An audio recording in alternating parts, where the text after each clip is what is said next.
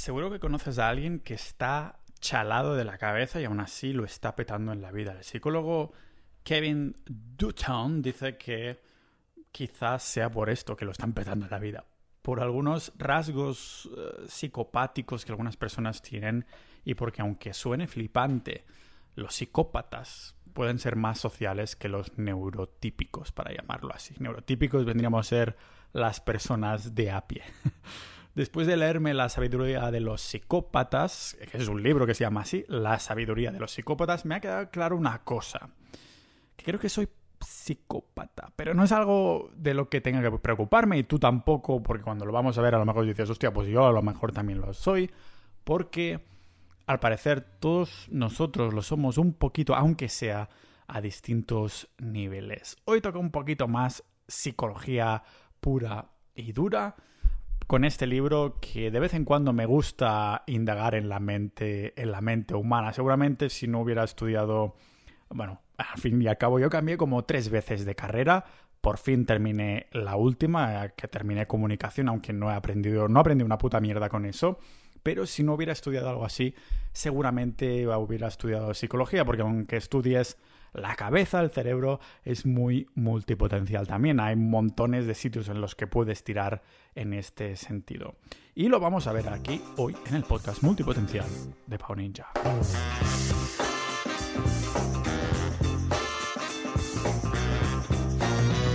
A ver si adivináis a quién dedicamos el episodio hoy, este mismo episodio. A los miembros, lógicamente, de Sociedad.ninja, la comunidad del podcast, los que apoyan a los ninjas de la vida que apoyan este tipo de, de contenido para que pueda seguir yo haciendo de mamá pájaro, tragar información de todos los alrededores y darosla masticada para que después sigáis vuestra propia vida, seáis independientes, pero con un poquito más de información, ¿no?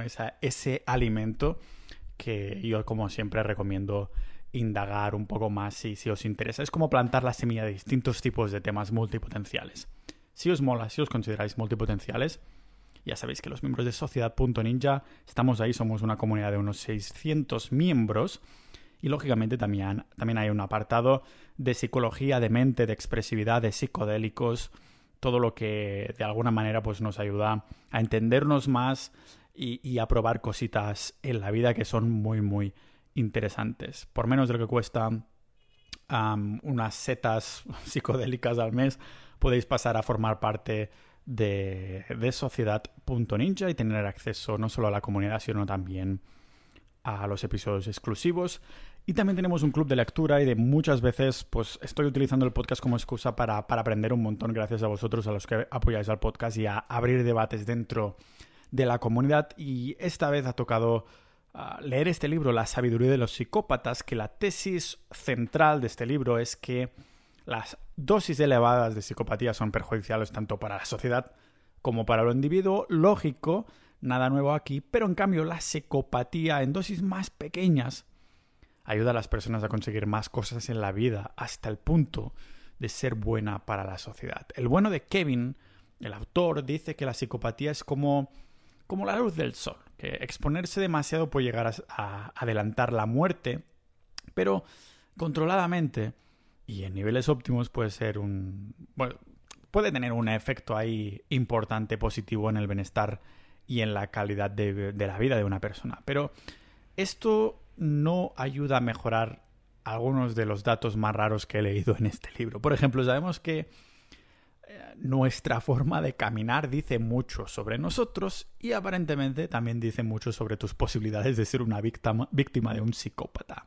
Un estudio que que hizo la buena de Angela Book descubrió que los presos psicópatas eran capaces de analizar la vulnerabilidad personal de los no psicópatas. Lo mismo se puede decir en el caso de los estudiantes universitarios. Tras ser divididos entre personas con muchos y con pocos rasgos psicopáticos. La diferencia es que los estudiantes no sabían por qué eran capaces de acertar en sus suposiciones, mientras que los presos sabían exactamente a qué se debía la forma de andar de la gente. Este tipo de estudios son muy útiles para la población en general. Por ejemplo, la forma de andar sumisa consiste en una velocidad más lenta, zancadas más cortas y unos movimientos asíncronos. Además, Raj Persaud también habla sobre los patrones del lenguaje corporal que delatan de alguna manera esta vulnerabilidad, entre los cuales se incluyen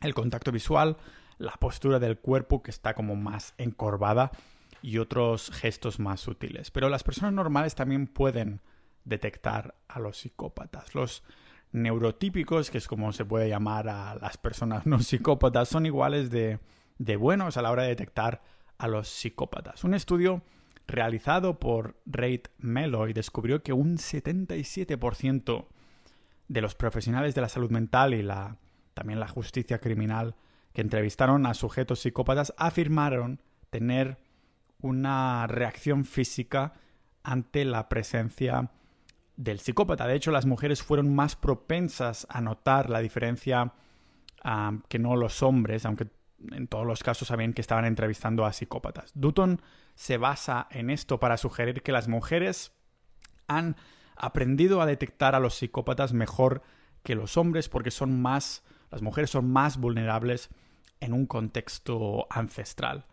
Claro, la psicopatía es un trastorno que se define mediante un espectro. Esto quiere decir que cada persona tiene una puntuación en una, bueno, en una escala de psicopatía. Existe entonces como un umbral mínimo para ser considerado como un psicópata, pero puedes lograr igualmente una puntuación elevada en esta escala sin que se te considere como un psicópata en toda regla que va a ir con el cuchillo y todo lo demás. Además, como hay que, mm, hay que medir muchos rasgos diferentes, es posible obtener una puntuación intermedia en la escala de la psicopatía logrando puntuaciones como muy altas, ¿no? En rasgos específicos.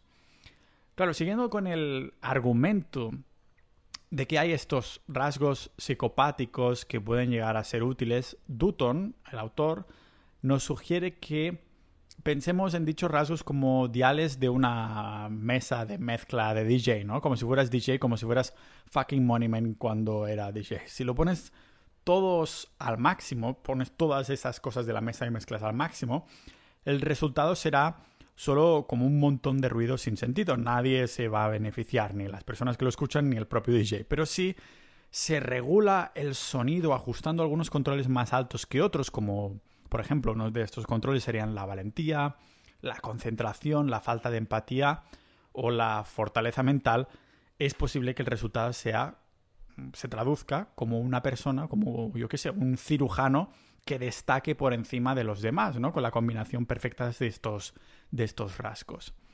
La segunda tesis principal que se expone en la sabiduría de los psicópatas es que esta gente son más ah, propensas a abusar de ti, pero también es más probable que lleguen a rescatarte si estás en problemas. Por ejemplo, el pirómano que es capaz de quemar tu casa también podría ser en un, universo paralelo con los mismos rasgos.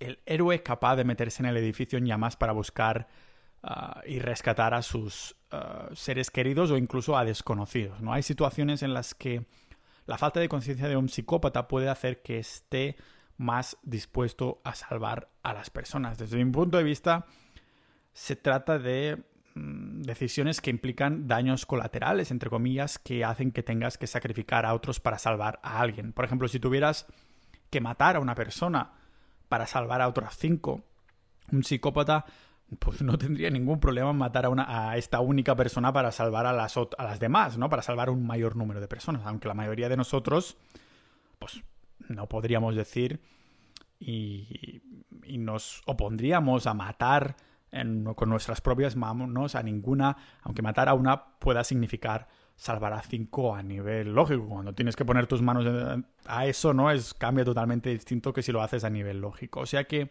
los psicópatas tendrían menos problemas en pensar en términos puramente utilitarios, con el cerebro lógico ahí bien activado. Pero el bueno de Dutton afirma que existen dos tipos de empatías, la caliente y la fría. El primer tipo de empatía, la deontológica, es la que se aplica de como de una manera inmediata, al momento, fácil y automática a la mayoría de situaciones en la vida. En cambio, el segundo, la utilitaria, requiere de una mayor deliberación, que pienses más, ¿no? De, más reflexión consciente porque implica sacrificios y potencialmente daños colaterales. En este segundo tipo, os sonará el dilema del tranvía. El primer tipo de dilema del tranvía sostiene que si pulsas un interruptor ah, que cambia la dirección de un tranvía, podrás salvar a cinco personas, pero acabarás matando a una. Es decir, el tranvía va por un carril y estás a punto de matar a una persona.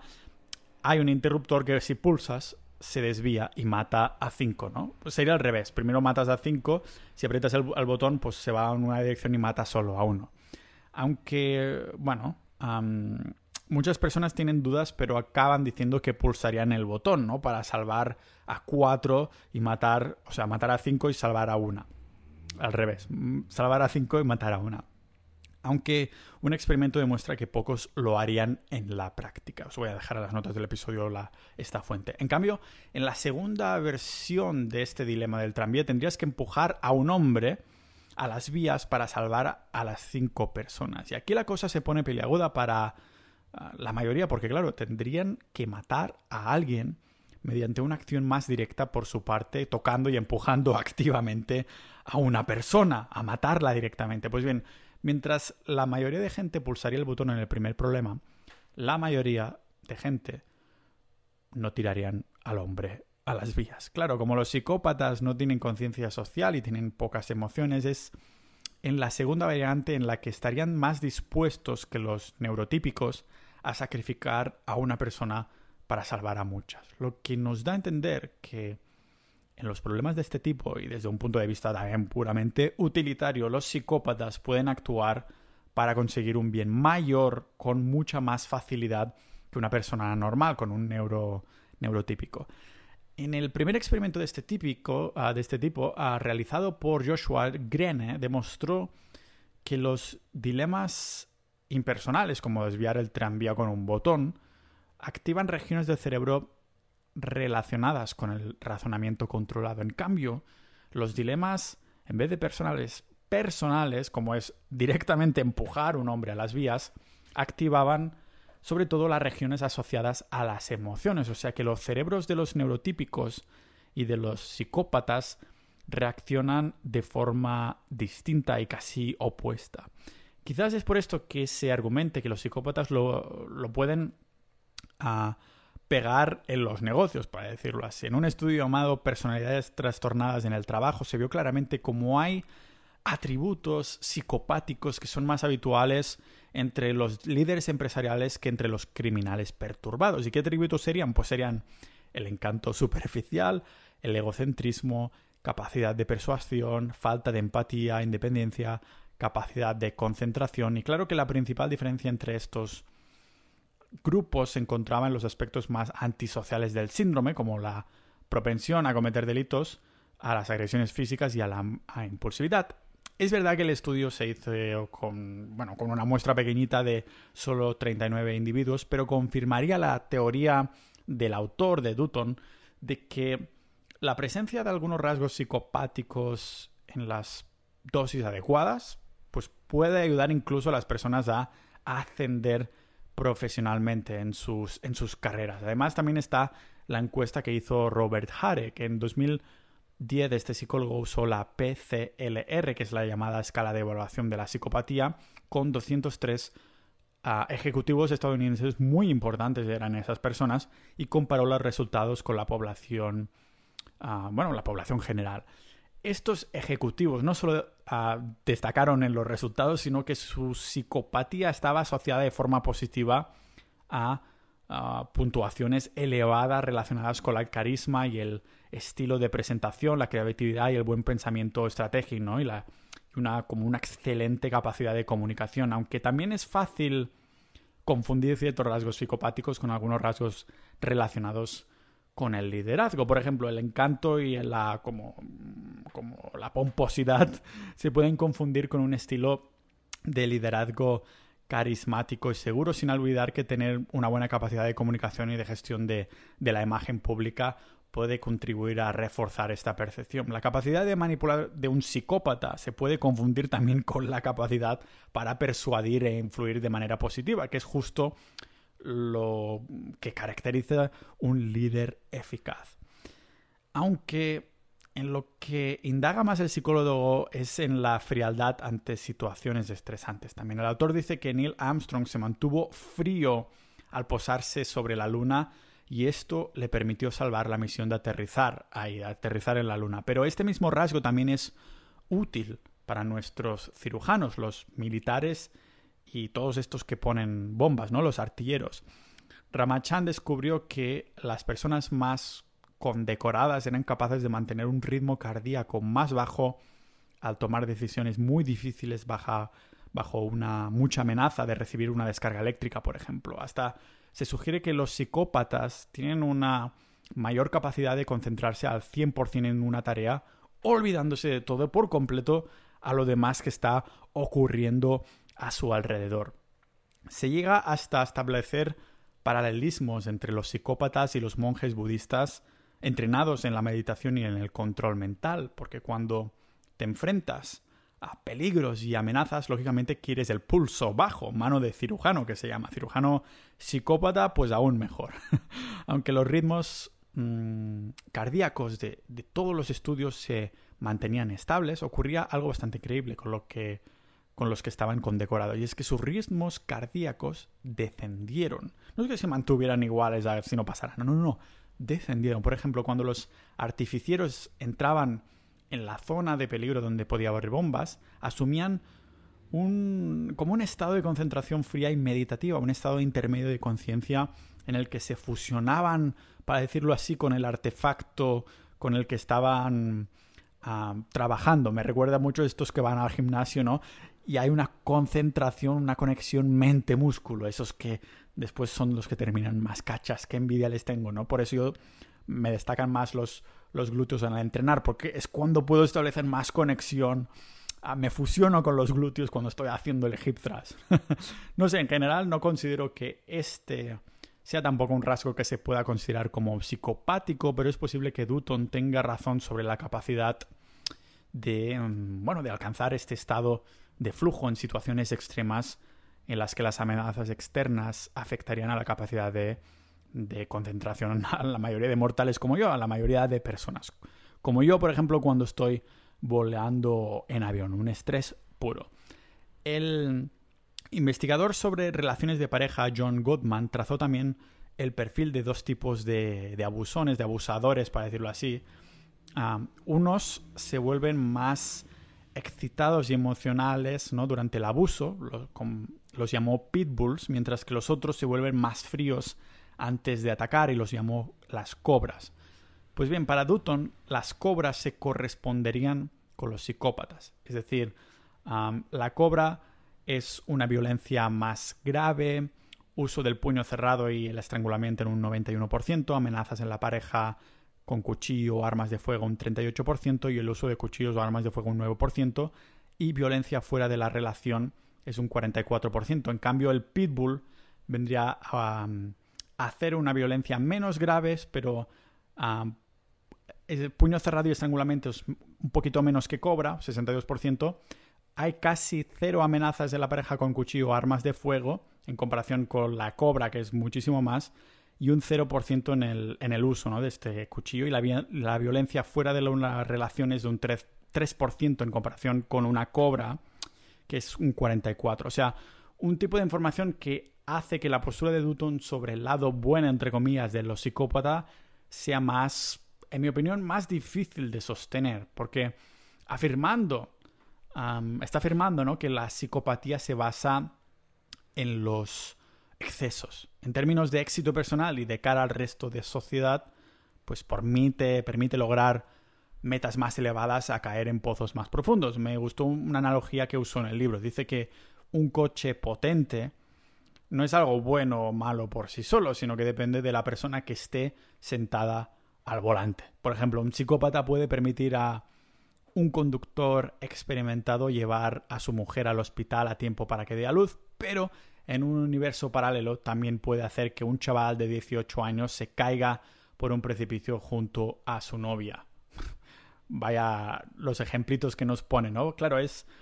Pero es como si lo pusiera en perspectiva para decirnos que la psicopatía es como un coche deportivo muy potente. Es un arma de doble filo que inevitablemente puede llegar a cortar por dos sitios muy diferentes. No niego que algunos de los rasgos psicopáticos se pueden usar para hacer el bien, pero, no sé, por supuesto que se pueden utilizar por esta finalidad. Lo que me pregunto, ninjas de la vida, es cuáles son las posibilidades, las probabilidades de que cualquiera de los dos extremos se manifieste cuando estemos hablando en ese momento con un psicópata de verdad. ¿Qué probabilidades hay de que el coche deportivo psicopático, entre comillas, se llegue a usar para actos que benefician a la sociedad y qué probabilidades hay de que se utilice para apuñalar o pisotear a los demás? Esta es la pregunta que el bueno de Dutton nunca responde en el libro. No responde a una pregunta tan importante, pero sí nos deja con una buena gema. Y es que los psicópatas son buenos traders.